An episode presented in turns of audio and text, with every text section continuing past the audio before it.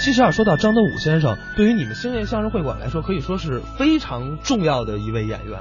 呃，是中流砥柱啊。嗯，呃，因为他的这个作品风格很独特，对他演出风格也很独特。跟他风格相近的，在我们星爷相声会馆当中呢，可能就是徐德亮，因为文哏也会多一点。嗯，那么他在台上呢，既能传底，又能给大家往前去垫场，而且效果非常的火爆。尤其在我们出访新加坡的时候，跟康松广先生搭档这段《恭喜发财》，也是效果非常好，得到了大家的认可。好像在前几年，星夜相声会馆还专门为张德武先生举办过一个专场。当时我们星爷相声会馆一个特殊的活动，嗯，为张德武老师在他的作品表演办了一个专场，基本上都是他写的或者他逗哏的。咱们接下来呢，再来听一个作品。这个作品啊比较特殊，也是那天专场演出的录音，是英宁逗哏，张德武先生给他捧哏表演的，叫《聪明的孩子》，一个返场的小段儿。啊、这种情况非常少见。咱们一起来听听。张老师这人特别的好，怎么好？爱学习，哎，这是但是啊，小时候特淘气，哦，不是生活在咱城里啊，生活在乡间，哎，对，淘气的出奇。他家呢住在村子的这个最中心，学校呢在村村子的边缘，是两个乡两个乡的中间是他们那小学。哎，对，张老师每天呢，从村子里出来，经过田间地头，嗯到学校上学。是上学路上呢嗯，会经过那么一个简易的卫生间。为什么看到这个，突然想到小时候王老这个张老师那个事儿？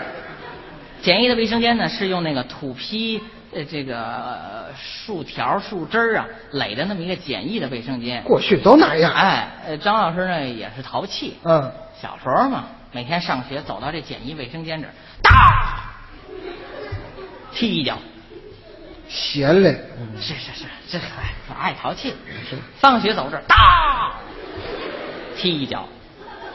每天上学的时候踢一脚，放学的时候踢一脚，日子不可细算，嗯，时间长了铁杵还能磨成针呢，是，何况是个破树杈子垒的那么个厕所呀。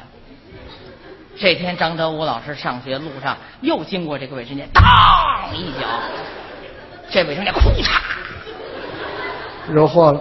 倒了，吓他一大跳，才上小学，跑着上学去了，嗯，心里啊非常的忐忑呀、哎呀，这可怎么办？回家的时候绕大远儿，回到这个自己家里，回到家里呢，看见老爷子张德武的父亲穿一身新衣服，坐在这个客厅里边运气，脸嘟噜的跟水儿似的。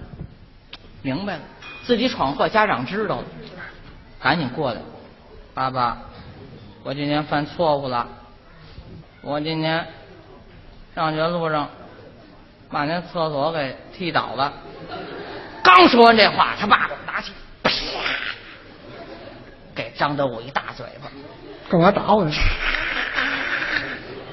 就地儿转了三分半才停下。您算用多大劲儿了？捂着脸，老师干嘛打我呀？我跟您说，我们老师说过，想当年人家华盛顿把自己家里的樱桃树砍倒了，回家跟他爸爸说，他爸爸就没打他。您凭什么打我呀？就是啊，他爸爸一说，嗯该打嗯就该打你。华盛顿把樱桃树砍倒了，他爸爸没揍他呀，那是因为他爸爸没在那树上待着。